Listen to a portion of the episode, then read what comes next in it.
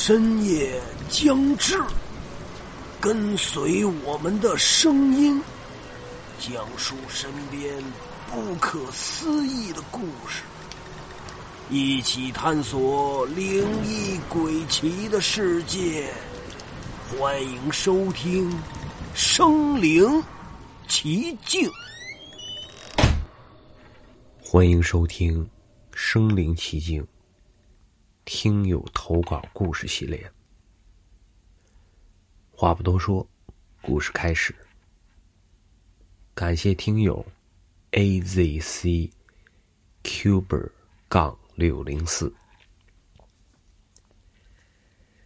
有一年我去广东开会，飞机晚点了。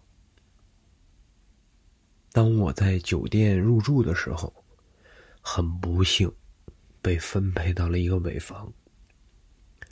我个人是并不在意这些细节的。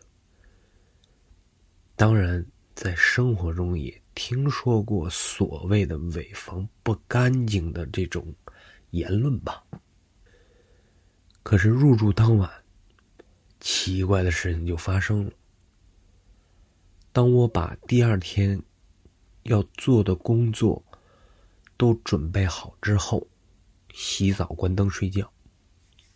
这个时候，突然电视机响了，我下意识的抬头往电视机的方向去看，隐隐约约的看见一个人影的轮廓，当时给我吓的。